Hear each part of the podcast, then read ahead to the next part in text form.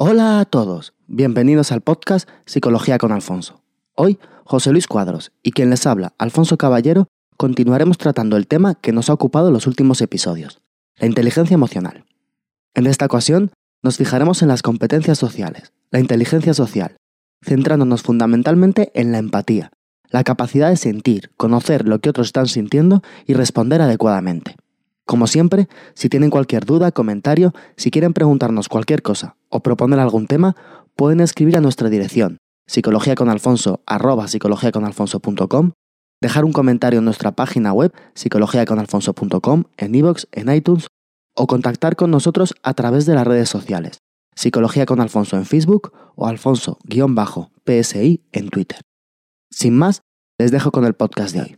Espero que os guste. The sun is hanging low on the skyline on the sleepy old Ohio town. And the people think that change is the devil. So the sun is not allowed to go down. And the driver's eyes are glued to the rear view. Cause his car is always in reverse. And if you race to where you've already been, then you are always gonna get there first. Yeah, welcome to the town of a sundown. Welcome to the town of a sundown. Welcome to the land time forgot. Bueno, Alfonso, aquí estamos otra vez. 15, bueno, un poquito más de 15 días después porque yo tenía un poco lío y no pudimos grabar hace dos días, que era la fecha. Pero aquí estamos para, para grabar otro podcast. Te iba a preguntar qué vamos a hablar hoy, pero mm, ya lo sé, vamos a seguir con la inteligencia emocional, ¿no? Hoy está bastante claro, sí, vamos, Sí. A, vamos a ver la segunda parte. Si el otro día veíamos la, la inteligencia emocional orientada hacia uno mismo, hacia la conciencia de uno mismo, la autorregulación y la motivación, pues hoy vamos a tratar la, la inteligencia emocional orientada hacia afuera, ¿no? Hacia los demás. Lo que de alguna forma podríamos llamar inteligencia social. Inteligencia social. Y nos vamos a centrar fundamentalmente en la empatía. La empatía y todas las habilidades sociales que va a conllevar la empatía. Entonces, lo primero de todo, pues podemos definir un poco una definición simple de empatía que puede ser, pues, eh, darnos cuenta de lo que sienten los demás sin, sin que tengan que decírnoslo. O sea, una persona empática es una persona que ve a otra persona y se da cuenta que pasa miedo, que pasa vergüenza, que mm, se siente fuera de lugar, que está contento, que está de buen humor, que está de mal humor. Exactamente. Parece lógico que eso es una buena habilidad. Si, si lo transponemos al jefe es muy sencillo, ¿no? a ver cómo, cómo respira este hoy, que de qué humor ha venido. o- O ya sé siempre cómo está. También, también. Eso es la empatía. Esto, esto es la empatía. Sí que tenemos que tener en cuenta pues lo que ya, ya dijimos en el, en el episodio anterior, y es que la empatía es una, pues, es una capacidad que adquirimos después de tener una conciencia de uno mismo o una autorregulación emocional. Sin estas habilidades, la empatía va a ser complicado adquirirla, va a ser eh, muy complicado manejarla de, la forma, de una forma correcta. Iremos viendo eh, dónde van a resaltar estas, eh, estas habilidades eh, de uno mismo de inteligencia emocional, qué, relación van a tener con la empatía. Pero estamos cada vez con la idea de que primero tenemos que saber cuáles son nuestras emociones, saber regular nuestras emociones, motivarnos con esas emociones, y un segundo paso, una habilidad un poco, podríamos decir, superior, sería la empatía. Aunque por supuesto todos manejamos todas. Vale, o sea, tú lo que me estás diciendo es que para, para que una persona, o sea, que la empatía no es algo con lo que se nace. La, bueno, sí, la empatía es algo con lo que se nace, pero además es algo que desarrollamos. Y para desarrollarlo son importantes dos cosas. La conciencia de uno mismo, no entiendo muy bien por qué. Vamos a ir viendo el episodio, pero todas las características que vimos Hombre, el sí, otro día, Sí, entiendo por qué. si yo no sé cuáles son mis emociones, es muy complicado que vea las tuyas. Claro. O sea, simplemente con esta idea, yo para saber cuáles son las emociones que una persona siente, primero tengo que saber qué emociones hay, cómo se sienten esas emociones, qué consecuencias tienen esas emociones, y viendo esas consecuencias en mí, luego voy a ser más capaz de proyectarlas, o sea, de, de captarlas de otra persona. En cualquier caso veremos que no, que las- cuando digo que, que desarrollar una empatía de la mejor forma, de la mejor forma posible, eh, vamos a necesitar de la conciencia de uno mismo y de la autorregulación, no significa que, que sin esto no exista la empatía, sino que para manejarnos bien con la empatía es importante que tengamos estas habilidades. Claro, o sea, eh, autorregulación es lo que el otro día llamabas a no solo, o sea, por un lado te, tú te tienes que dar cuenta de cuáles son tus emociones, tus sentimientos y tal. La autorregulación es utilizarlos. Utilizarlos. Saber motivarme, saber emocionarme, saber qué, qué cosas eh, por así decirlo, hacerles más caso y qué cosas no hacerles caso. ¿En qué momento toca hacer unas o cuáles otras? Claro. Si me va a embargar una emoción muy fuerte, ¿cómo puedo moderarla o, o no reaccionar directamente a esa emoción y, y- y dar un momento? Eso es lo que llamamos autorregulación. Sí, pa- parece, parece lógico. Una persona que haga este esfuerzo ¿no? por darse cuenta qué le pasa por su cabeza. Tú, tú decías el otro día, me gustaba mucho la expresión esta de escuchar a, a tu cuerpo. Ujú. Porque mm, yo te entendí como que según vamos realizando cosas, vamos haciendo cualquier cosa que hagamos tiene una carga emocional. Eso lo decíamos el otro día, que no podíamos hacer una diferenciación razón, eh, corazón, por así decirlo, sino que todo tenía de todo. Pero que mientras estamos eh, realizando una actividad o estamos o está pasándonos algo, mm, nuestro cuerpo reacciona. Y nosotros, el saber escuchar a nuestro cuerpo, darte cuenta cómo se te acelera el pulso, darte cuenta cómo estás más tenso. Eso eh, es fundamental para la autorregulación. Y el darte Eso- cuenta de eso. Ese darnos cuenta que es la conciencia de uno mismo, Exactamente. vamos a ver que es fundamental en la empatía. También. Autor- autorregulación y conciencia de uno mismo. Autorregulación y conciencia de uno mismo. También esto que tú estabas diciendo, ¿no? De, de esta diferenciación entre razón y emoción y que en realidad tendríamos que hacer un esfuerzo integrador, ¿no? Para darnos cuenta de que la razón y la emoción van a ir unidas la mayor parte de las veces. Eh, quería comentar antes de empezar que hay un par de personas que me han preguntado Ah, sí, sí, Que por por qué si- nuestros oyentes. que por qué si hemos hablado ¿no? en, en el capítulo que hicimos de introducción a la inteligencia emocional, eh, hablamos de pues un poco de neurología, ¿no? La distribución del cerebro, cómo funcionaba, vimos la, la teoría de Damasio, del marcador somático, vimos la teoría de la doble vía de Ledoux, que por qué no hablamos de hemisferio derecho y el hemisferio izquierdo como un lado emocional y uno, y uno racional. ¿Y cuál se supone que es el emocional y cuál se supone que es el El racional? derecho sería el, el hemisferio emocional y el izquierdo sería el hemisferio racional. Vale. Entonces, ¿por qué no hemos utilizado ni hemos explicado esta diferenciación? Lo primero de todo es porque el cerebro no parece funcionar así. Ah, ¿no? Es decir, no Entonces, ¿por- tenemos... ¿por, qué se dice que hay un...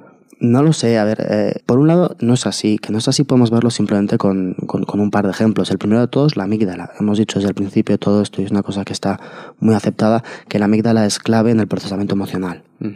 Es decir, la, la amígdala y las emociones están intrínsecamente ligadas. Claro, tenemos la amígdala, digamos que es un órgano doble, una parte en el hemisferio izquierdo y otra parte en el hemisferio derecho. No puedo decir que uno es emocional y el otro no es emocional si la amígdala está en los dos. La, la amígdala es la parte del cerebro, no son las amígdalas que nos ha comentado No, no son, persona. las, no son las amígdalas, es, es, disti- es distinto. Que te, claro. te operan de las amígdalas y tienes... Es otra, es Eso otra cosa. es- diferente. Está, ¿no? de- está dentro de la cabeza del cerebro, no está, ahí. en, el, en el centro, dijimos, ¿no? Pues más, más en el centro de, de la cabeza, ¿no? Pues es una parte menos evolucionada que la corteza, ya, ya lo explicamos, tampoco vamos a abundar en ello, pero tenemos dos. Y por poner otro ejemplo, cuando hablamos de emociones positivas y emociones negativas, cuando hablamos de, de una emoción de bienestar, cuando hablamos de cosas relacionadas con la resiliencia, todo eso, si tuviéramos que localizarlo, que intentar localizarlo en el cerebro, estaría en la corteza prefrontal izquierda. Mientras que, vamos, la corteza prefrontal izquierda, para que tengamos una idea, pues lo que tenemos bajo la frente, el- el- los ojos, ¿no? Pues eso sería la corteza prefrontal en la parte izquierda. Mientras que las emociones que están más relacionadas con el asco, con el disgusto, eh, con el malestar, pues podríamos decir que estarían más localizadas en la corteza prefrontal derecha. No tiene mucho sentido si vemos esto, si los estudios parecen ver que se da una mayor activación de estas zonas en el cerebro cuando uno tiene un tipo de emoción u otro tipo de emoción, pues después de ver esto decir que no, que las emociones están en uno de los hemisferios. Entonces, este es un motivo que no parece corresponder con la realidad. Aunque no corresponda, pues bueno, se podría utilizar como metáfora. Vale. Podríamos coger y decir, no, bueno, pero simplemente, pues en lugar de decir cerebro emocional y cerebro racional, o parte superior, parte inferior, pues vamos a decir hemisferio derecho y hemisferio izquierdo. ¿Cuál es el problema que yo veo a utilizar esto como metáfora? Que yo cuando oigo hemisferio derecho y hemisferio izquierdo, a mí me da la impresión de que al final estamos hablando de cabeza y corazón y que no hacemos diferencia. Es decir, si nosotros lo que estamos abogando es por integrar la emoción y la razón, y lo que hago es separar el hemisferio derecho y el hemisferio izquierdo, en lugar de integrar, lo vamos a separar. Y lo único que hemos hecho ha sido decir, bueno, como sabemos que el corazón no, no piensa, no tiene sentimientos, pues decimos que en lugar de corazón y cerebro tenemos hemisferio derecho y hemisferio izquierdo. Entonces, bueno, no me parece razonable, por eso no lo hemos explicado. O sea, o no lo hemos utilizado esta metáfora. Yo es que la verdad que personalmente cuando nos, nos perdemos un poco en el lenguaje o en si esto está aquí, esto está allá, no sé. Entiendo que a mucha gente le parece muy interesante. A mí personalmente me, da un poco igual, ¿no? Prefiero saber cómo funciona en sí al día a día, pues a mí me da igual que la emoción venga de, de un sitio o de otro, como si viene del dedo meñique del pie. Pero bueno, o sea, si te he entendido bien, tú lo que estás diciendo es que no hay realmente un lado del cerebro emocional, como se suele decir que es el derecho, ¿te he entendido? Ni hay un lado del cerebro que es racional, como se suele decir que es el izquierdo, y das dos ejemplos. Primero, que la amígdala, que es la parte del cerebro que está claro que tiene que ver con las emociones, con la respuesta emocional de todo, eh, es un órgano que está en medio. Sí, sí. Tienes un- una parte en un lado y otra parte en otro. Y por otro lado, los dos ejemplos que nos has puesto, que son mm, re- reacciones emocionales, uno nos lo has puesto en la corteza prefrontal izquierda y otro en la derecha. Sí. O sea que, pero entonces, pero si habrá alguna diferenciación, ¿no? Eh, entre cómo actúa un cerebro y otro. Yo recuerdo que en algún podcast eh, de los primeros hablamos de, de pacientes que se les quitaba el cuerpo calloso, que es la comunicación que decíais que había entre los dos una- hemisferios. Claro, claro, es decir, por supuesto que hay diferencia entre el funcionamiento de un hemisferio y otro. Pero, Hay- pero no es racional pero, emocional. Claro, pero no las emociones. Las emociones no están solo en un hemisferio, están en los dos. Si, por ejemplo, hablamos del lenguaje, el lenguaje habitualmente está en el hemisferio izquierdo. Eso sí está localizado en el hemisferio izquierdo. Cuando hablamos del lenguaje, cuidado, no hablamos de todo lo necesario para el lenguaje en el hemisferio izquierdo, ¿no? Sino muchas veces hablamos pues de la zona del cerebro que se encarga de controlar los órganos fonadores, pues hablamos de este tipo de cosas. No hablamos en general, es decir, en general nuestro cerebro funciona junto, unido, y funciona mediante la conexión de, de ambas cosas. ¿Que hay diferencias hemisféricas en el funcionamiento de unos aspectos u otros? Por supuesto que sí. Pero podemos decir que las emociones están a un lado del cerebro y la razón está al otro, pues no. Mm. Pero bueno, fuera de este, fuera de este receso, yo creo que vamos, vamos con lo emocional. En cualquier caso, como, como estamos hablando un poco de, de, de neurociencia, neurología, pues vamos a empezar viendo si, si estamos hablando de empatía y de habilidades sociales, vamos a ver por qué en todo esto que estamos hablando de emociones eh, ponemos, ¿no? Porque hemos visto conciencia, mismo, autorregulación, motivación, todos podemos ver muy claramente por qué son muy importantes. Ahora, ¿por qué es tan importante la empatía? ¿Por qué es tan importante las habilidades sociales? Lo primero de todo de por qué, por qué son tan importantes es, son muy importantes porque es que somos así. Nosotros somos así, estamos diseñados para ser sociales. Si estamos ahora hablando un poco de lo que estamos diciendo, un poco de neurología y todo esto, eh, nosotros sabemos que nuestro cerebro se diferencia pues, de- del de los primates o del de otros mamíferos menos evolucionados en el, el- el último desarrollo, ¿no? Las partes más nuevas de nuestro cerebro, las más externas, la, toda la parte del neocortes, la corteza prefrontal, todo esto que pues, es lo que nos va a diferenciar de esas especies. Hay una correlación muy clara entre la complejidad social de las especies y, la, y el desarrollo de esa parte del cerebro. Entonces, según me estás diciendo tú, las especies, cuanto hay- habrá una cierta relación entre la... Claro, ya estamos con la inteligencia, ahora que definir inteligencia, que nos tiramos un podcast entero hablando de inteligencia, pero bueno, entre lo, lo inteligente que se puede considerar un animal y lo social, que es ese- esa especie de animal. Más allá de ello, sino que, que- es decir, que para controlar lo social, para controlar la complejidad del mundo, en el, en- del mundo social en que vivimos, hemos desarrollado nuestro cerebro. ¿vale? Tampoco lo veamos como una función teleológica, pero la evolución de nuestro cerebro ha ido acorde con la evolución de nuestra sociedad. Y por lo tanto, los primates tienen una organización social también compleja, pero menos que la nuestra, y tienen también más desarrollado que otras especies esas zonas, pero mm, menos que la nuestra. Entonces, lo primero que tenemos que ver es, es decir, nosotros estamos de alguna forma diseñados para eso. Para ser sociales. Para ser sociales. Entonces, y, y- y la empatía de las habilidades sociales, para ser Claro, sociales, es decir. ¿cómo no va a ser importante si hemos dedicado tanto esfuerzo biológico precisamente en tener eh, ese control o esa capacidad? Dentro de esto, ¿qué podemos decir? Pues bueno, hay incluso investigadores que, que afirman que, que realmente la, la actividad por defecto en nuestro cerebro es social. O sea, si nuestro cerebro no tiene que preocuparse de nada, se preocupa de lo social. ¿Ah, sí? Si- cuando el si cerebro no tiene, nada que hacer, se no activa la parte social. Es como a mí me da que está, está pensando en esto, ¿no? Se activan Está- las partes que hemos visto que suelen estar activas cuando están realizándose actividades sociales, actividades de empatía, de Esto es. relaciones sociales, relaciones humanas. ¿no? Esto es. Por eso tienen esa teoría. Mm. También vemos que bueno, hay, hay algunas células que son, son un poco especiales dentro del cerebro, que son especialmente rápidas y que se encargan precisamente de coordinar respuestas a estímulos sociales. Es decir, que hemos, tenemos un diseño que está muy pensado para eso. Tenemos por otro lado que, que uno de los grandes, de nuestro cerebro, pues según va desarrollándose, según va creciendo, pues va conformándose, es bastante plástico, ¿no? Además somos una especie que tiene un desarrollo muy continuado en el tiempo, tardamos mucho en desarrollar pues, todas nuestras capacidades, a diferencia de otras muchas especies de animales. Y esta neuroplasticidad tiene una gran relación con la interacción social. Las interacciones sociales van a configurar nuestro cerebro a lo largo del tiempo. Por eso es tan importante ¿no? el cómo los padres tratan a los hijos. Esto luego va a generar que los hijos sean de una forma u otra. Hablemos algún día de, de- del apego, ¿no? un apego seguro, un apego inseguro, las consecuencias que eso tiene. Entonces, esto también va a ser muy importante. Y por último, tenemos una serie de neuronas que se descubrieron en la década de los 90, que son las llamadas neuronas espejo, Neuronas espejo. espejo, que van a ser claves en esto de la empatía. ¿Por qué? decir, ¿Por qué van a ser claves? Porque son unas neuronas que su cometido es eh, registrar eh, los movimientos, y esto lo hacen prácticamente a tiempo real. Registrar los movimientos que hace otra persona o las reacciones que tiene otra persona, bien sean faciales, bien sean, pues lo que decimos, un movimiento, e instantáneamente a un nivel neural imi- imitar este movimiento. ¿Y eso cómo lo saben? ¿Porque tú haces el mismo mo- movimiento sin darte cuenta? No, no, imitan el movimiento, digamos que no es que imitan el movimiento, que a veces sí, veremos que es decir, si, si yo, por ejemplo, ahora que nos estamos, eh, no, estam- estamos de frente, ¿no? Uno a otro, Sí. mirándonos, aunque no se nos vea, si en este instante alguien me pinchara con un alfiler, pues yo pues, pondría un gesto de dolor, de sorpresa, lo que sea. Hay una parte de ese gesto que tú también lo, tú también lo harías. Esto es como cuando ves un vídeo y que a alguien se le dan un batacazo en algún Y te duele. "Uf, eh, ah, eh, Esto- Eso es una neurona espejo. Ahí funcionando. están, ahí están las neuronas espejo funcionando. O sea que esto lo hacen prácticamente a tiempo real. ¿Por qué? Pues, eh, bueno, el, el- el por qué o para qué parecen servir lo vemos ahora, pero claro, mientras que hacen esto, ¿qué sucede? Que no es ya el movimiento, que muchas veces podemos inhibir el movimiento, pero neuralmente nuestro cerebro no va a diferenciar realmente si yo eh, estoy realizando un movimiento o si las neuronas que realizan el movimiento están todas activadas, menos la última que tendría que activar el movimiento. De tal forma que haciendo esto, mi cerebro es capaz de simular tu movimiento y por tanto saber más o menos qué sientes. Me estoy poniendo en tu lugar, estoy haciendo exactamente la misma acción neural que tú. Si yo consigo hacer eso, aunque de una forma atenuada, consigo ponerme en tu situación.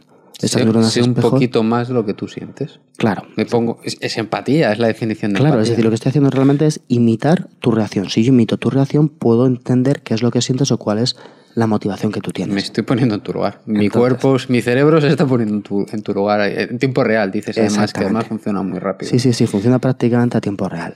Entonces, claro, estas neuronas espejo están la clave de, de lo que puede ser, porque además es esto, ya no es que tengamos un conocimiento de la persona enfrente, de, la emoción que tiene la persona enfrente racional, sino que tenemos un conocimiento por simulación, por experiencia. Estamos experimentando lo mismo que la persona de enfrente, ¿no? Pues esto es lo que van a ser las, esto es lo que van a ser las neuronas espejo. ¿Qué significa esto de alguna forma? Pues está significando que estas emociones es lo que normalmente decimos como que las emociones son contagiosas.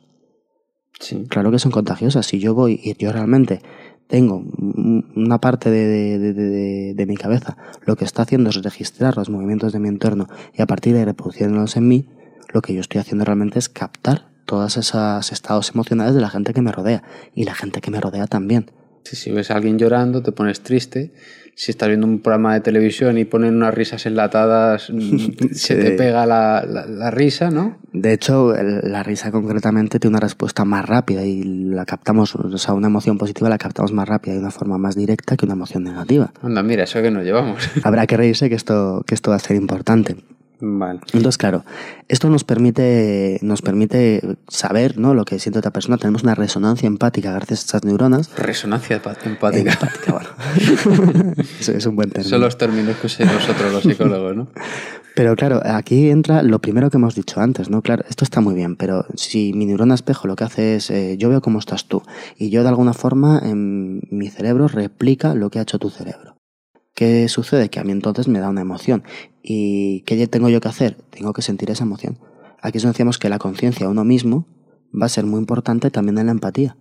Porque yo finalmente lo que estoy haciendo es sentir lo que la persona enfrente merced a estos sistemas que tengo. Si yo no estoy conectado con mis sentimientos, con mi cuerpo, con cómo yo me siento, no voy a ser capaz de saber lo que, lo que tú sientes a pesar de que tenga los mecanismos para ello. Claro, pues si, si estamos diciendo que el primer paso es que a mi cuerpo le pase algo parecido a lo que, te, a lo que le pasa al del frente, Bueno, eso me puede funcionar. Pero si yo no estoy acos- acostumbrado a escuchar a mi cuerpo, Claro, pues entonces me va, realmente me da exactamente lo por mismo. eso decías antes que para la... Al principio del podcast decías que para, para la, la empatía Eso es la, función, en la fundamental la conciencia de uno mismo. Esto es. Es decir, sin, sin ello, lo otro va a ser muy complicado. A esto nos referíamos, lo cual no significa que no tengamos la empatía funcionando en nosotros constantemente y en todo momento, ¿no? Pero para utilizarla mejor, para aprovecharla más, para ser más empáticos, tenemos que ser conscientes de esto. Además, esto de- se da a muchos niveles, de- la relación que hay entre la capacidad de captar, la capacidad de emitir la capacidad de conocernos, se ve. Las personas que resultan más expresivas también tienen luego más facilidad para captar esas emociones. ¿Sí? Ujú. se, ve esa, se- se ve esa relación. En cuanto hay un grupo, se juntan dos, tres personas, eh, se genera un clima emocional común. Y el caso es que la persona que, bueno, aparte de un caso en el que haya una autoridad o haya un liderazgo, que también esto será importante, la persona que sea más expresiva o que exprese más emociones va a marcar el clima del grupo. Entonces, una cuenta, tener en cuenta, es decir, como estamos constantemente comunicando estas emociones, estamos constantemente comunicándonos de esta forma y nuestros cuerpos están constantemente captándolo. El hecho de que en un grupo una persona sea más expresiva va a hacer que las otras personas lo capten y va a contribuir a generar un, un clima emocional. De tal forma que siendo conscientes de esto también podemos hacer mucho para contribuir a que los climas emocionales de los grupos donde estemos sean positivos o lo más acorde a lo que queremos. Porque podemos con nuestra actitud influir en ello. Claro, ya estamos en el, en el siguiente paso, en la habilidad social, ¿no? Influir.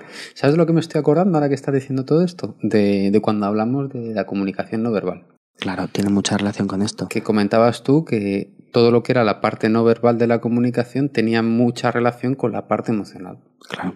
Claro, De hecho, es donde va a estar, donde va a estar la clave. Es decir, las emociones muchas veces van a comunicar mucho más de una forma no verbal que de una forma verbal. Sí, pero ahí también decíamos que cuidado, que, que, que la gente no se quedase en la, en la regla de, de Mera, Meravian, ¿era? Mira bien. Sí, sí, de decir que, que- que había que hacerle... No, no, que es importante el mensaje y la, y la comunicación. Es muy importante saber dónde estamos y qué estamos comunicando cuando hablamos de todo esto. Pero desde luego aquí que estamos hablando de emociones, eh, gran parte de la comunicación emocional que tenemos, claro, es corporal. O sea, que No, la- Nosotros normalmente cuánto tiempo dedicamos al cabo del día a explicar a alguien de forma sistemática y bien cómo me encuentro.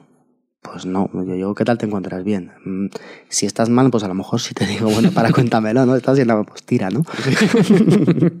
no nos sentamos y decimos, pues mira, estoy bien y de esta forma y de esta forma, no, eso lo comunicamos de otra forma. Bueno, estamos viendo esto, ¿no? Que las emociones son contagiosas, que ser conscientes de esto además nos permite, pues eso, nos permite, si yo sé que las emociones se contagian, pues oye, vamos a contagiar buenas emociones, ¿no? En la medida de lo posible. Aquí es donde también va a tener mucha importancia lo que decíamos, el ser capaz de gestionar nuestras emociones. Porque si yo sé que mis emociones las voy a contagiar las personas que me rodean y las personas que me rodean a mí, es decir, se va a producir siempre esta intercomunicación, el ser consciente de mis emociones y ser capaz de regularlas, pues nos va a hacer bien a todos. Si tú decías tres términos que he apuntado yo, que era captar, emitir y conocer. Claro. Claro, yo puedo emitir, pero si no controlo lo que emito, pues mm, de nada me va a servir. Si no estoy captando lo que hay a mi alrededor, pues estoy desconectado de, de- de todo, claro. Son estas tres partes, ¿no? Captar, emitir y, y conocer. Bien. Y estamos siempre captando y siempre emitiendo, no siempre conociendo. Ah, no. No, la verdad es que no. Hay mucho que hacer. Ahí hay que trabajarlo. Pero bueno, si estamos hablando de todo esto, que al fin y al cabo lo que queremos es con esto mejorar eh, nuestras relaciones con otras personas, lo que tenemos que ver es en qué consiste o qué elementos pueden ser claves en una relación. ¿No? De dos personas o del grupo que sea. Pero lo que normalmente cuando pensamos en una relación, pues pensamos en una armonía, en, en una comprensión, una autenticidad, todas las características que se nos pueden ocurrir que serían muy buenas en una relación entre dos personas, sean quienes sean.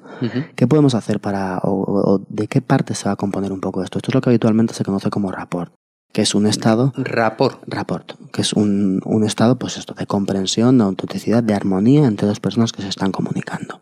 Buen rollo.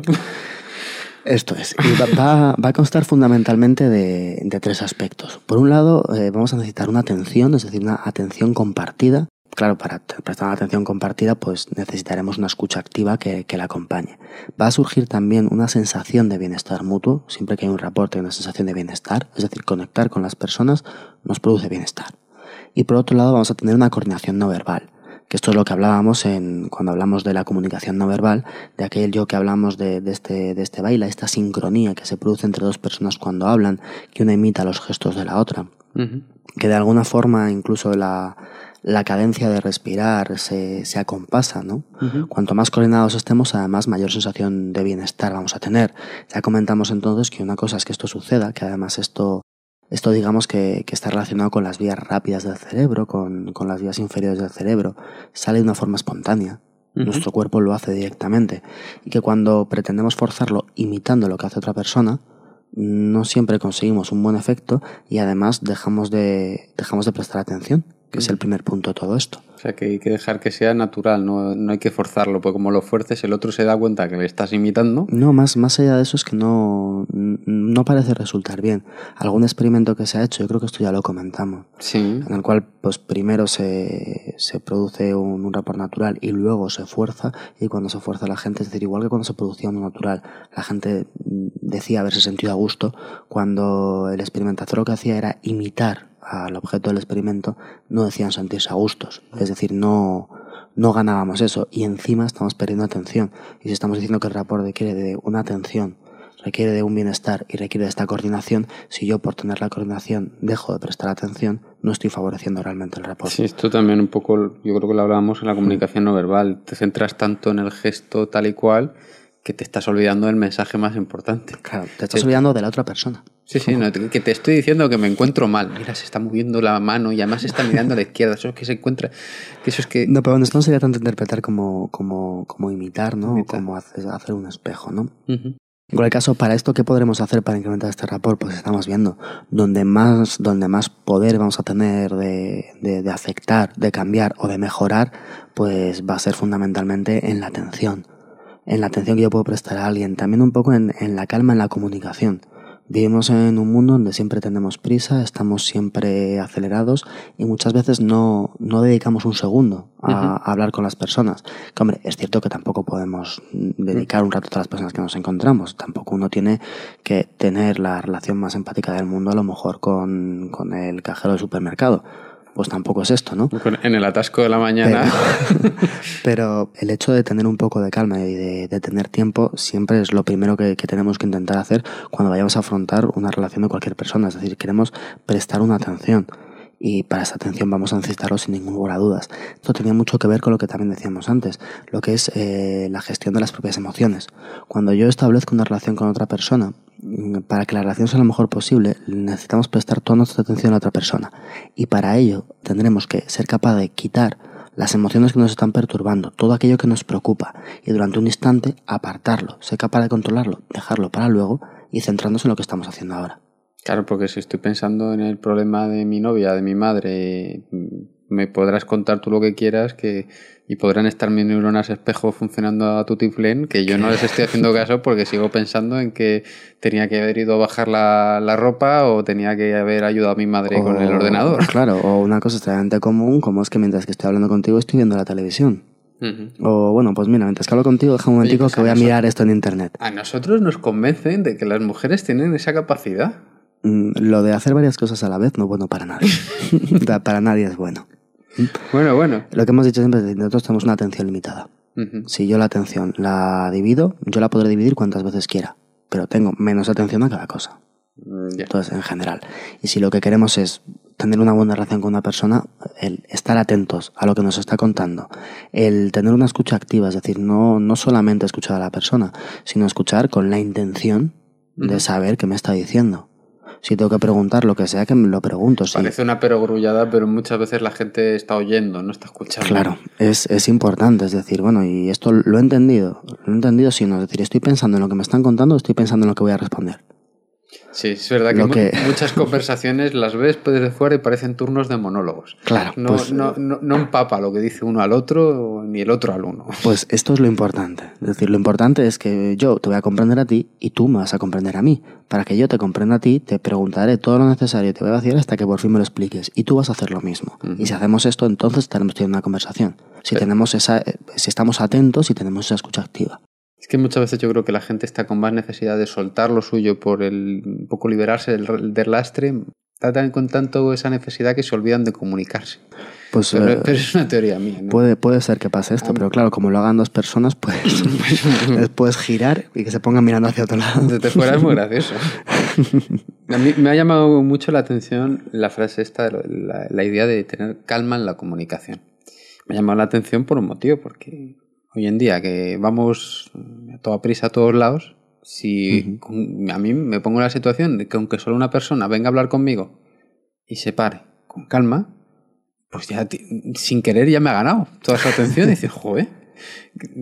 Claro, y, pero la cosa es hacer el esfuerzo y también hacer el esfuerzo pues centrándonos en, en todo aquello que podemos hacer. Eh, si yo voy, he quedado contigo y voy a hablar contigo dos horas, pues mira, voy a silenciar el móvil, voy a no leer los correos, voy a no esperar esto y voy a centrarme en hablar contigo y no pensar en esta otra cosa. Sí, parece muy lógico. Si sí. estoy, todo este tipo de cosas, hacerlo nos va a venir muy bien. Es decir, comunicarnos eh, me viene bien a mí, te viene bien a ti. Eh, además, viene bien a todos los que nos rodean. Además, si nos comunicamos es porque nos apreciamos y por algo tenemos que decirnos. Bueno, pues vamos a darle un tiempo. Todo esto son medidas para, para mejorar el rapport. Este que lo llamáis rapport, para mí es buen rollo entre dos personas Para que se mejorar la sienten a gusto. comunicación entre dos personas. Además, tener en cuenta que, que también un poco, a veces donde tenemos el foco. Cuando estamos en sí mismos, en nosotros mismos, pues nuestros problemas se hacen muy grandes, los de los demás se hacen muy pequeños. Y en esa circunstancia va a ser mucho más complicado además que, que me comunique, porque claro, no me importa lo que me dice, lo que tú me estás diciendo, ya me importa lo que yo estoy pensando. Sí, es lo que se dice, está su bola, está su rollo, no se entera de nada. cambiar un poco el foco y esforzarnos en ocasiones de, de mirar un poquito más abierto, de mirar un poco más allá a la gente que nos rodea nos va a venir bien. Y además, muchas veces va a hacer un poco más pequeños nuestros problemas, que también verlos de vez en cuando un poco más pequeños, porque estamos viendo todo lo que sucede a nuestro alrededor, también nos va a venir bien y nos va a ayudar a comunicarnos y a estar mejor.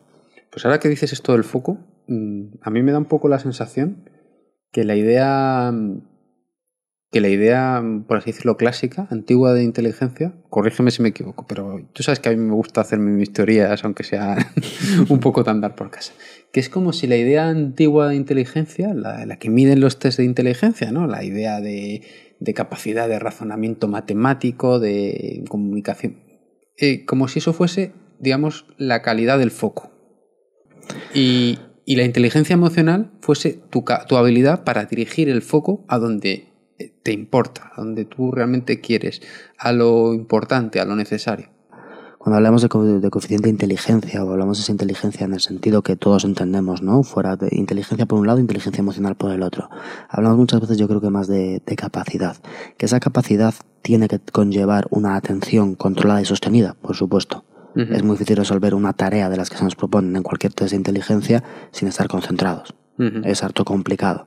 Pero no es lo mismo que ser capaz siempre de estar concentrados en lo que tenemos que estar concentrados. Exacto, en elegir. Claro, ¿En elegir me- en, en qué estamos concentrados y, y sobre todo eso, es decir, que concentrarme si, si estamos diciendo que la comunicación es muy importante, si estamos diciendo que tenemos todo un montón de sistemas desarrollados por y para eh, comunicarnos, para vivir en sociedad, Ujú. para entender esta sociedad nuestra que es compleja es poco. Sea, compleja es poco, es decir, no no solemos pararnos a pensar porque es aquí donde hemos nacido. Tenemos todo eso ahí puesto, vamos a utilizarlo y vamos a dar el tiempo que se merece a esto que es tan importante para, para lo cual estamos hechos. Vale, pues yo creo que ya ha quedado claro. Todo este acercamiento a otras personas también nos conllevan pues a, a una parte de lo que se puede considerar empatía, que, que podríamos decir que no es simplemente el, el hecho de darnos cuenta o de, de saber cuáles son las emociones de los demás, sino que además de sentir lo que los demás están sintiendo, también tenemos que conocer cuáles son los sentimientos de otra persona y muchas veces vamos a considerar dentro de la empatía responder eh, compasivamente, responder de forma adecuada a los problemas de los demás. Cuando nosotros hablamos de, de una comunicación empática, cuando tenemos esta empatía, muchas veces tendemos pues a la, a la compasión o a la ayuda. Esto también es una cosa natural. Cuando tú, por ejemplo, coges a un, a un niño pequeño de unos meses, cuando el niño pequeño está en la cuna y oye llorar a otro niño, inmediatamente se pone a llorar. Cuando crece un poquito más, a lo mejor tiene 12, 15 meses, eh, cuando oye llorar a otro niño, pues primero se sorprende y luego mira a ver qué puedo hacer para que no llore. Esa tendencia a ayudar cuando sentimos que alguien tiene un problema emocional es bastante recurrente en el ser humano, no es una cosa no es una cosa extraña, que es lo que sucede que muchas veces por lo mismo, como tenemos esta prisa y no centramos nuestra atención, muchas veces al final no realizamos estas acciones que son naturales, que son, son buenas si las vemos desde un punto de vista evolutivo. El hecho de que un grupo de personas se ayude les ayuda a sobrevivir. Sí. Entonces, desde este punto de vista, el, el altruismo de alguna forma es una consecuencia natural de la evolución. Y es una cosa que en muchas ocasiones nosotros no realizamos precisamente porque no tenemos ese tiempo y esa atención centrada en lo que tiene que estar. Para una persona a lo mejor sufre de, de algo en la calle, le pasa algo y la gente pasa de largo. Sí, Y no- mientras que está sufriendo nadie hace nada. ¿Qué sucede? Que en cuanto alguien se acerca a ayudarle, empieza a acercarse más gente. Es decir, que, que igual que tenemos esa tendencia y cuando tenemos prisa, cuando vivimos una sociedad que es difícil y que muchas veces pues no sabemos si acercarnos o no acercarnos, evitamos ese altruismo, pero cuando alguien ya empieza, esa, es decir, esa emoción que sufre esa persona que le hace acercarse a ver qué, qué, qué sucede, hace que otro montón de personas también tengan esa emoción y se acerquen. Es decir, que eso también va a ser contagioso Y con un poco de calma, pues también vamos a, a fomentar esta idea de, pues esta idea en realidad de ayudarnos unos a otros, que es una parte para lo cual nos vamos a comunicar.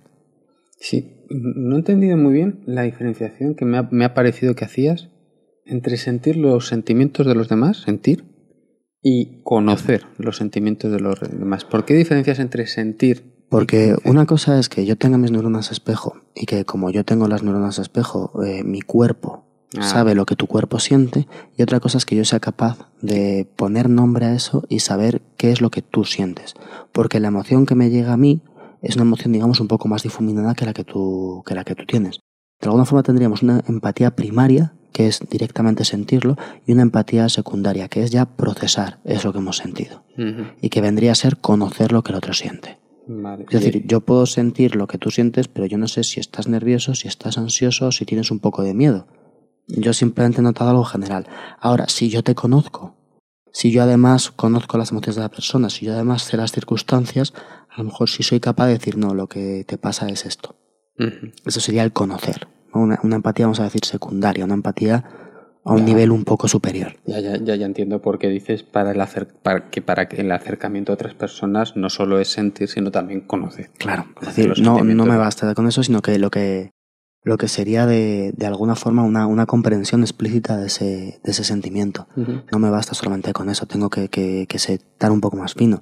Nuevamente aquí vemos que la capacidad de conocer nuestras emociones va a ser fundamental para que yo no simplemente yo vea y diga, "Um, pues él está sintiendo algo. Sí, eso, eso ha quedado clarísimo. Tiene que ser un poco más y además tiene que sentir algo más. ¿Qué pasa también? Que cuando tenemos empatía decimos, bueno, esto está muy bien, yo tengo empatía, yo siento lo que tú sientes, muchas veces digo, vale, pero es que yo, pongamos que por mi trabajo, estoy rodeado de personas que se sienten mal y yo estoy constantemente recibiendo todo esto. Y hay que tener en cuenta que también somos vulnerables a esas, a esas emociones pues que son más aflictivas, que son más negativas, que, que no nos vienen bien. ¿Qué podemos hacer un poco para combatir eso? Esto es lo que se habla de ambientes tóxicos y personas tóxicas, ¿no? ¿Qué pasa si alrededor tuyo pasan cosas constantemente? Claro. Es decir, si estamos diciendo que las emociones se contagian, está muy bien que las emociones positivas se contagien, pero las negativas también se van a Que contagiar. ya nos has dicho antes que se contagian más las positivas que las negativas. No he pero- dicho que más rápido, Ah. que vemos más rápidamente y nos damos cuenta de una forma más fácil de, de Ah. las expresiones, digamos, de una expresión de alegría, de una expresión de una sonrisa, la captamos más rápidamente. Luego también depende de la situación. Si, por ejemplo, estamos en un, en un ambiente donde eh, de alguna forma surge el miedo, pongamos, por ejemplo, que de repente tú te, te llevas un susto, por lo que sea, y es un ruido muy grande. Uno lo primero que hace en esa situación es fijarse en las caras de los demás. Y lo primero que va a captar es si las caras de los demás tienen miedo, tienen tal, o si no pasa nada. Ah, está claro es que una cosa común y no sucede nada. pero eso ¿no? es lógico, el contexto va, va a afectar. Claro, pero realmente desde lo, cuando, cuando hablamos de esto es simplemente que es más rápido, pero no que afecte más o menos, sino que todas las emociones, no sé cuál será un poco más, un poco menos, pero todas se van a, se van a difundir. Pero ¿Qué estábamos en el, en el ambiente tóxico. en el ambiente tóxico. Lo primero que uno, claro, uno tiene que intentar evitar que todo su entorno sea así. Lo primero que uno puede hacer si se encuentra en esta circunstancia es de vez en cuando descansar. Esto parece una obviedad, pero es de vez en cuando salir de ahí porque no, no podemos estar Alfonso, por definición el ambiente tóxico te abraza, te agarra, te, me voy un rato, se apodera de ti, me siento no, yo solo deja, en un cuarto. no te deja, ¿eh? ¿Dónde vas? Ven para acá. Bueno, pues aquí la cuestión es que cuando nos metemos aquí lo que tenemos que ver es pues si, si hablamos ¿no? de que teníamos una respuesta emocional que es primaria, que es rápida, lo que ya hemos hablado muchas veces. y Sí, lo que vimos al final del primer podcast de inteligencia Claro, y que luego tenemos una otra parte de nuestro cerebro que se encarga de manejar eso, pues entonces aquí tendremos que pedir auxilio sin ningún lugar a dudas a esa segunda parte de nuestro cerebro. Contar hasta 10. Tendremos que parar un instante y reprocesar lo que nos está llegando. Porque cuando hablamos de empatía y, hablamos de entender lo que otra persona tiene, por un lado, eso no significa estar de acuerdo con la otra persona. tampoco tiene por qué significar que yo constantemente tenga que estar sufriendo lo que sufre la otra persona. Pero lo que quiero es comprenderlo, ponerme en tu lugar y saber lo que sientes. O sea, tú lo que estás diciendo es que, que yo sea capaz de, de darme cuenta que tú te sientas así de desdichado, así de triste, así de solo, es una cosa. Otra cosa es que a mí me parezca lógico o me, me tenga que parecer lógico sentirse así de, de triste, de, de- Yo desdichado. tenga, claro, yo tengo porque- que estar de acuerdo. Sí. Por otro lado, tampoco hay que psicologizarlo, es decir, yo tampoco necesito el, el digamos que si yo estoy con una persona y, y tiene X emociones y yo las estoy notando y estoy comunicándome con esa persona y lo estoy comprendiendo, lo que decimos, por un lado, no tengo por qué estar de acuerdo, por otro lado, tampoco tengo que solucionarlo, que dar una explicación a lo que le está sucediendo. ¿Vale? Esto por de pronto. Y por otro lado, yo también tengo que hacer una reevaluación de eso. Darme cuenta, para una comprensión adecuada de los sentimientos de la otra persona, lo primero que tenemos que ser conscientes es que la otra persona eh, tiene sus propios pensamientos, tiene unos objetivos que no tienen por qué ser los míos y puede entender la realidad de una forma diferente. Seguro. De tal forma que tenemos que separarlo, es decir, te- cuando yo tengo esa relación empática y tengo la vía inferior que me está que me está masacrando y yo me siento muy mal porque hay un montón de emociones muy malas que me están llegando, lo primero que voy a hacer es reconsiderar eso que me llega, Porque no es lo mismo que yo lo esté sintiendo, ¿vale? Yo me conozco y yo sé que esto es por la, por, por lo que estoy hablando, por lo que estoy sintiendo, por lo que está sintiendo la otra persona. Cuando nosotros conseguimos eh, repensar eso, hacer una reconsideración de eso, eso en general se va a atenuar va a ser un poquito distinto. La vía, la vía superior nos va a permitir el, el modificar también nuestra conducta, el conseguir relajarla, el conseguir alejarnos un poco de eso, sin dejar de comprenderlo. Entonces lo que tenemos que hacer siempre es pues parar un poco y el, y el, y el dejar que eso actúe. ¿Cómo lo vamos a hacer? Pues igual que antes, lo vamos a hacer mediante la atención. Si yo presto atención a todo lo que está sucediendo y poco a poco me voy ejercitando en prestar atención, en estar en eso que estoy haciendo, me voy a dar cuenta de que realmente existe esa diferenciación y que por tanto, es decir, yo puedo soportar esa emoción que la persona enfrente, sin ninguna duda, me está, está compartiendo conmigo y yo estoy sintiendo con esa persona, siendo consciente de que no es la mía Claro. y de que de alguna forma tengo que diferenciar eso, que esa persona no soy yo. Esto es igual que cuando hablábamos hace unos días de que no existían de- mm, decisiones puramente racionales, sino que todo tenía una parte emocional, pues esto es lo mismo, pero al revés. O sea, tú po- me, me pueden estar llegando todo, mm, a través de la empatía los sentimientos tuyos, pero lo cual no quiere decir que yo no raciocine eh, eso, que yo no procese eso, yo no me dé cuenta. Tenemos esa posibilidad tenemos que usarla. También ¿Tiene sentido que esta persona esté triste por esto? ¿Tiene Claro. no sé qué? Dice, venga, mm, mm, no te sofoques, venga. Pero si no, si, si encuentras con una persona que no tiene esa capacidad, pues su estado de ánimo puede estar completamente mediado por el estado de ánimo de las personas que le rodean. Claro, es una veleta. Está a, a- a merced del ambiente en el que se encuentra. Claro, y es, y es ahí donde tenemos que tener esto, es decir, sobre todo estar muy atentos. También esto tiene mucho que ver con lo que decíamos hace un momento de, de comprender el estado emocional del otro. No me basta con sentirlo, también tengo que comprenderlo. Porque esa comprensión del estado emocional del otro me da cierta distancia. Claro. Por un lado, la emoción te acerca y la comprensión te, O sea, no es que, no es que te alejes, que te da te perspectiva. da perspectiva. No es, no, es, no es alejarme, no me alejo de ti, sino que vale, lo voy a ver, lo voy a ver en perspectiva. Entonces, esto lo tenemos que cultivar. Vamos, vamos a pedir feedback a la gente. La gente que está en nuestro entorno, que, que conocemos, a la que queremos. Vamos a preguntarles cuando, cuando podamos, que no siempre podemos, mm, te veo así, es por esto, es por esto, es por esto otro, porque así vamos a tener un feedback. Y estos feedback sobre cosas que sentimos son extraordinariamente útiles. No solemos tenerlos o no solemos pedirlos, pero resultan extraordinariamente útiles porque enseguida nos regulamos muy rápido. Estamos preparados para regularnos, para regularnos a ese respecto. Entonces, mediante la atención y comprendiendo, y comprendiendo esto nos va a venir muy bien. Aquí hay otro peligro implícito. Estamos diciendo que las emociones de los demás nos pueden llegar a nosotros. Muchas veces con la empatía eh, sufre otro problema, que es que eh, otro, yo veo a alguien que tiene una emoción, me está contando, estoy, estoy con él, siento que estoy empatizando y en realidad no lo estoy comprendiendo, sino que estoy diciendo, "Bueno, claro que sí, te entiendo perfectamente, me siento como tú. Y en realidad lo que estoy haciendo es poner mis sentimientos en otra persona. Sí, eso te iba a decir hace un rato, pasa que no nos hemos puesto a hablar de otra, de otra cosa, que la interpretación que yo haga de los sentimientos no tiene por qué ser la misma que haga la persona que es la fuente de esos... Claro, y ahí tenemos que hacerlo, hombre, eh, evidentemente, pues, pues es el, el reto de, de un psicólogo, ¿no? el, el ser capaz de diferenciar eso, lo que llamaríamos una contratransferencia. Contratransferencia. transferencia sería del, del, del, cliente al psicólogo y la contratransferencia sería del psicólogo al cliente, ¿no? El, el proceso contrario. Esto nos pasa a todos muchas veces no el, eh, yo creo que era Hume el que, el que lo decía era como es fascinante que, que todos eh, veamos en los demás los problemas que nosotros tenemos las preocupaciones y las emociones que nosotros tenemos no es como que bien nos hemos rodeado de gente. Siempre estamos rodeados de gente que siente como nosotros no Sí. bueno pues pues también en esto hay que tener cuidado. Son son dos vías son dos vías distintas y, y hay que estar muy atentos para darnos cuenta de si realmente estamos siendo empáticos o si lo que estamos haciendo es proyectarnos en la persona que tenemos delante. Proyectarnos, esa es la palabra, ¿no? Proyectar nuestros problemas, nuestras preocupaciones. Claro, digo, claro, joder, lo, entiendo perfectamente lo que me dices. es lo mismo que digo yo. Pues no, te, no tienes ni idea. No tienes... ¿Cómo lo hacemos? Pues igual que antes, sé que lo repito mucho, pero es estar muy atentos y cuando nos comunicamos con las personas, estamos en calma, le damos su tiempo, prestamos la atención, la atención de vida, nos centramos en ello si además tenemos el interés, claro, que tenemos que tenerlo en ese aspecto, eh, va a ser más fácil que nos demos cuenta de esto. Porque claro, si yo estoy escuchándote a ti y no estoy pensando en la respuesta, y no estoy pensando en lo que me pasa a mí, y no estoy pensando en lo que sucede allí, pues te, te entenderé a ti. Uh -huh. Y entenderé que no estoy yo ahí, sino que estás tú que me estás hablando. Bueno. Muy bien, pues ya hemos visto el acercamiento a otras personas, mejorar el rapport, el ambiente tóxico, la proyección, el peligro de estar proyectando en los demás nuestros problemas, nuestras lo que nos preocupa.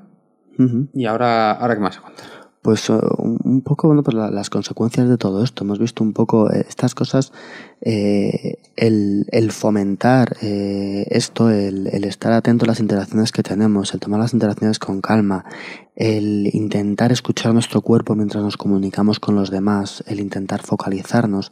¿Por qué hacemos todo esto? ¿Qué ventajas nos van a ocasionar? Y lo, lo primero que podemos decir ahí es que todo esto también tiene mucha relación con cómo nosotros somos el cómo nosotros nos desarrollamos, cómo nosotros crecemos, que seguimos haciéndolo durante toda la vida, va a tener mucho que ver con cómo nos relacionamos con las personas. Porque tiene que ver las emociones, tiene que ver las opiniones, tiene que ver lo que hacemos, tiene que ver todo. Entonces, todo esto que, que estábamos viendo de, las buenas relaciones, o sea, el rapport, el, el, el acercamiento, los ambientes tóxicos, evitarlos, es fundamental, porque si yo, según cómo sea mi historia vital, cómo me haya manejado, bien o mal en las buenas relaciones, por esa plasticidad que decíamos que tenía el cerebro, pues voy a acabar siendo una persona u otra. Uh -huh. Y podría ser, por ejemplo, podría acabar siendo una persona más tendente a la depresión o una persona más tendiente a, yo qué sé, a la. a, a ser una persona feliz uh -huh. o a ser una persona eh, neurótica o una persona maniática según cómo vayamos por esto que estamos diciendo de la plasticidad. Claro, desde luego eh, ese efecto va a ser mucho más acusado en la infancia. Claro. En la infancia y adolescencia, el, el, efecto del entorno en el cual se desarrolla una persona, el impacto es tremendo. Sí, lo que siempre se dice de los traumas infantiles. Claro, de los traumas infantiles, del tipo de relación con los padres, del tipo de entorno en el que están. De verdad es tan importante, porque yo muchas veces a mí me daba la sensación como que es que todo se explica por un trauma infantil. no, verdad, joder. Si es Hay... pues anda que no habrá personas que de pequeño han tenido algún tipo de trauma y no acaban siendo así. Es que yo creo que se acaba... Tienen que dar las dos cosas, pero desde luego la influencia es muy grande. Bueno, pero que, que haya una influencia no quiere decir que te vaya a condenar para... No, por supuesto que no. La cuestión es que muchas veces tenemos que centrarnos en que estamos aquí y ahora y qué podemos hacer aquí y ahora. Uh -huh. Eso sin quitar lo que nos ha traído hasta aquí y hacia dónde iremos. Uh -huh. Tenemos que ser conscientes de todo. Ahora, un niño que crece sin estímulo ambiental, con unos padres que no le dan el apego que necesita, sin una atención adecuada, eh, pues tiene muchas más posibilidades de tener problemas que si no. Y todo eso son relaciones y entorno social. Uh -huh. Entonces, y esto no sucede ante toda la vida. ¿Qué es más importante en las primeras épocas de desarrollo? Por supuesto, pero que seguimos generando o que seguimos cambiando, que seguimos adoptándonos a nuestro entorno y que gran parte del entorno es el entorno social del que estamos hablando, pues también. De tal forma que cuidando nuestras relaciones, cuidando cómo nos relacionamos también nosotros, la gente que nos rodea o todo nuestro ambiente, vamos a obtener grandísimos beneficios, sin ningún lugar a dudas. Uh -huh.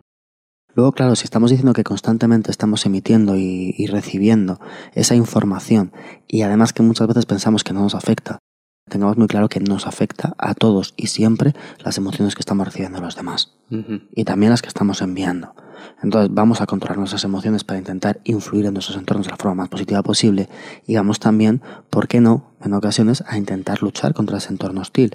Antes decías, bueno, y cuando tenemos todas relaciones tóxicas, digo, bueno, pues si, si esta persona tiene un estado emocional que a mí me resulta malo y que realmente pues está ahí, yo voy a intentar poner aquí un estado emocional que realmente sea bueno, vamos a ver quién gana. Pues suelen ganar ellos. No, me no tiene por qué es decir. Vamos a colaborar con nuestro Estado en, en esto. Si vamos a aprender a, a conocer nuestras emociones, vamos a aprender a manejar esas emociones y vamos a aprender a que esas emociones, pues también esto a tener influencia con nuestras emociones sobre las de los demás. Que también lo haremos para esto. Mucho cuidado también en este aspecto con el darnos cuenta de que el- esta inteligencia emocional, esta inteligencia social, está en la base de todo lo que hacemos, también tiene que, que hacer que seamos más cuidadosos con aspectos como el rechazo o como el tratar a las personas como objeto, utilizar relaciones instrumentales.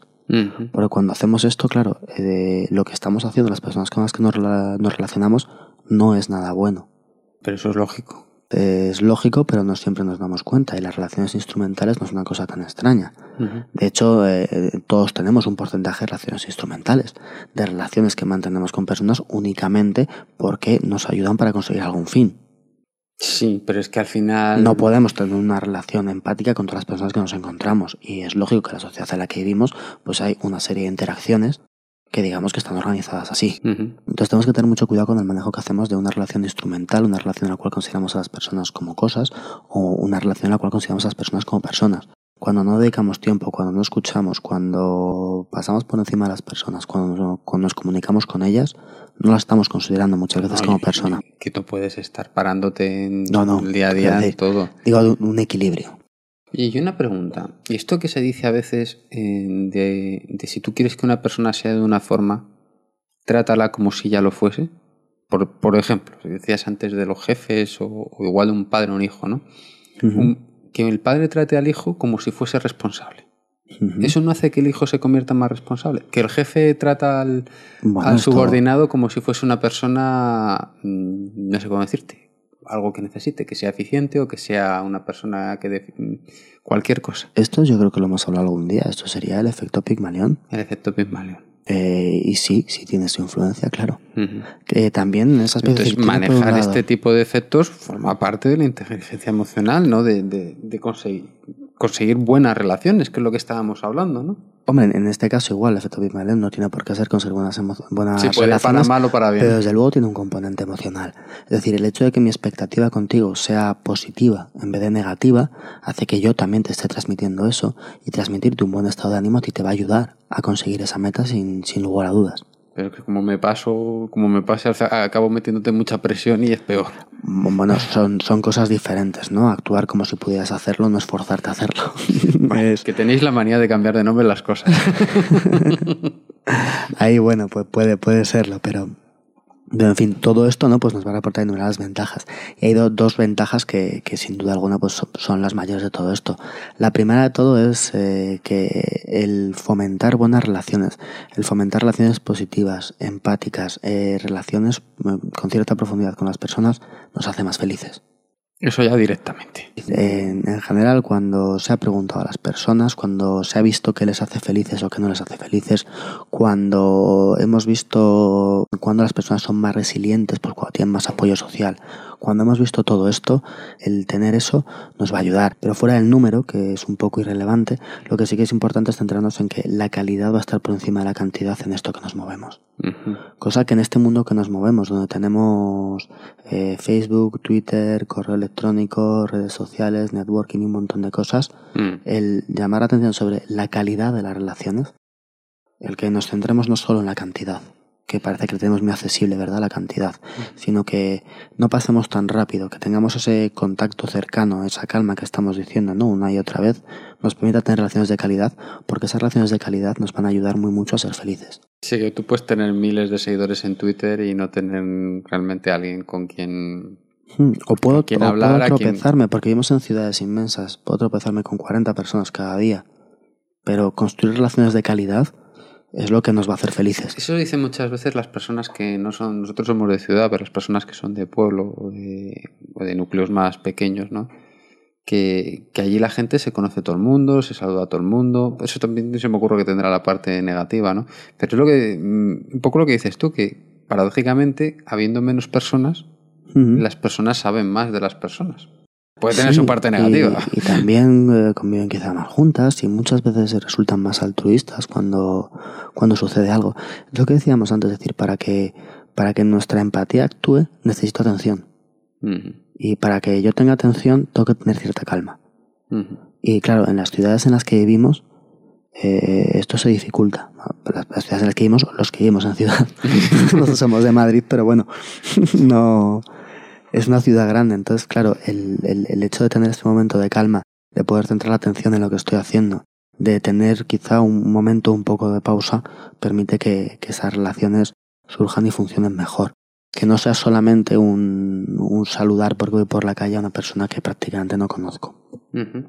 Y por último, también esto va a tener una consecuencia pues también muy importante, ¿no? Si estamos hablando de la felicidad, pues otra, no sé cuál será más importante, y es la salud parece haber bastante relación entre una inteligencia social elevada, entre unas personas que tienen eh, relaciones, pues las que estamos diciendo, ¿no? Relaciones con cierta profundidad, relaciones positivas y la salud de las personas. Muchas veces la recuperación tras un problema es mucho mejor cuando la persona tiene un grupo de apoyo que realmente tiene una relación eh, buena con esas personas. Tenemos por un lado que las buenas relaciones eh, nos hacen de primeras más felices y por otro lado, la salud. Pero esto de la salud me sorprende mucho. O sea, tú dices que una, una persona convaleciente de una enfermedad uh -huh. eh, se ha observado, supongo yo que habrá habido estudios que habrán visto que hay una cierta relación entre el apoyo social que tiene y el tiempo de recuperación de una enfermedad. Eh, muchas veces eh, la recuperación tras una operación o, o, bueno, el mismamente el sistema inmunológico. Esto sorprende un poco, resulta, ¿no? resulta agradecido. No, también porque muchas veces, eh, o sea, esto estamos hablando de correlación, uh -huh. más que de causalidad, pero muchas veces, claro, el tener unas buenas relaciones, eh, un grupo social que, que te dé un apoyo sincero, real, ¿no? Unas relaciones de calidad que decíamos, muchas veces también nos protege del estrés, nos permite desahogarnos, nos permite sentirnos comprendidos. Todo esto hace que nuestro cuerpo esté más relajado, más sano, de alguna forma mejor. Esto ayuda a mi sistema inmunológico. Y esto también al mismo tiempo genera que, que estemos más vivos. Sí, bueno, lo cual no quiere decir que ante cualquier enfermedad, con un buen apoyo no, de no, tu no, familia. No, que estamos hablando de, sobre todo estamos hablando de, de estudios de correlación, ¿no? Sí, sí. Y también muchos estudios pues basados en, en la reacción, por ejemplo, frente al estrés. Nosotros sabemos que el estrés muchas veces inhibe el sistema inmunológico o puede afectar al sistema inmunológico. -huh. Y una persona que tiene un apoyo va a resistir mucho mejor el estrés derivado de cualquier enfermedad grave. Uh -huh. De tal forma que por esto su cuerpo es muy posible que pueda luchar mejor o tener un mejor desempeño. Tiene un pequeño esto, plus, claro. Esto no significa que mi amigo me cure. no, no significa esto, pero sí que significa que realmente, es decir, beneficia, o sea, tiene unos beneficios a la salud que parece que pueden llegar a ser mensurables. Uh -huh. Es decir, que realmente podríamos llegar a decir que en efecto hay para la salud de una forma más o menos abierta. Otra cosa será que, por supuesto, haya que seguir estudiándolo y que la correlación no es causalidad. No, muchas de estas cosas, pero sí tiene esa importancia. Se habla del apoyo más familiar, no de la, de la medicina familiar. ¿Verdad? Los médicos lo dicen, ¿no? Claro, claro, apoyo, claro. Apoyo familiar. Bueno, no quiere decir que, que dejes de tomar de las pastillas, hacer la rehabilitación o... No, no, no, no, desde luego no es un sustituto, pero sí que, sí que es verdad que ayuda. Mm. Y esto es un poco pues lo que quería contaros. Muy bien, pues, pues muchas gracias. A ver, el próximo día seguiremos con la inteligencia emocional o no. No me lo digas. No te lo digo. No lo digo. Supongo que sí. será será bueno, una sorpresa. Hoy no lo sé, porque realmente hemos visto eh, la definición, hemos visto la inteligencia, hemos visto la inteligencia emocional centrándonos en uno mismo, que fue lo que vimos el otro día, uh -huh. y ahora hemos visto centrándonos en los demás. ¿Nos queda algo? No lo sé. bueno. Bueno, hemos tenido, hemos tenido un poco de feedback esta semana, ¿no? Bueno, hemos tenido muchas, más veces feedback, pero hoy, hoy, vamos a hablar un poco de ello. Que, que, os lo agradecemos un montón, de verdad. La, la, verdad es que lo agradecemos mucho que nos escribáis, que nos comentéis, que nos digáis qué os parece. Agradeceros a todos los que estáis en- conectados a Facebook, a- al Twitter. Que Eh. ¿Cuál es el Twitter? Que ya lo estás siguiendo, que lo estás... en- El Twitter es alfonso-psi. Ujú. Eh, Facebook estamos en Psicología con Alfonso. Muchas gracias a todos los que nos seguís. Eh, es verdad que yo he estado un par de semanas un poco, un poco enfermo, un poco resfriado. Has estado Eh, malo que he narices. estado- sí, he estado. Y para cuando te pones bien, yo resulta que no puedo grabar. Pero bueno, lo tengo un poco desatendido. También es verdad que no, no, Es nuevo en estas cosas. no he hecho nunca mucho uso de las redes sociales. Intentaré ponerme un poco las pilas y pues participar un poco más. Eh, dejaros algún artículo, dejaros algún link interesante y seguir informándoos pues, de lo que hacemos y por supuesto recoger todas las opiniones que tengáis o todo lo que queréis que tratar, cualquier pregunta que queréis hacernos, pues ahí, ahí estamos para contestaros. Y, y si queríamos comentar, ha habido varios mensajes que nos han llegado en el cual pues no, nos decís que, que hablamos muy rápido y que por favor pues bajemos un poco el ritmo. Y, y tenéis razón, y de verdad que cada día razón. que cada día que venimos aquí, eh, pues uno lo piensa y lo intenta y luego al final, pues resulta que muchas veces lo acabamos haciendo, acabamos hablando muy rápido. Eh, e intentamos mejorarlo.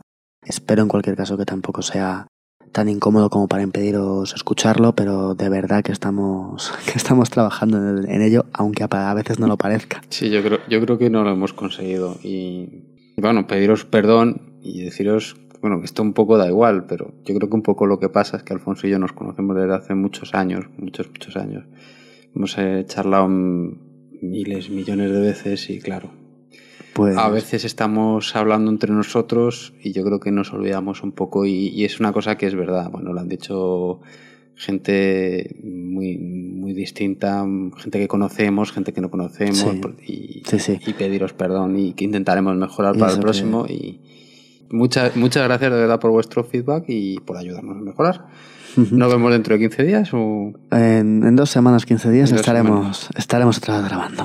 Pues nos vamos de puente, que tenemos puente aquí en Madrid. Ah, sí, sí, sí. Pues venga. Saludo. Un saludo a todos. Trophies in your grandpa's old basement with a thicker coat of rust and dust. I guess there's nothing left to discover, so let's just park our cars and rest. Cause the mission here's accomplished. Don't it feel like a success? Yeah, welcome to the town of the sundown. Welcome to the town of the sundown. Welcome to the land that time forgot. Welcome to the town of the sundown. Welcome to the town of the sundown. Well, there sure ain't much, but it's only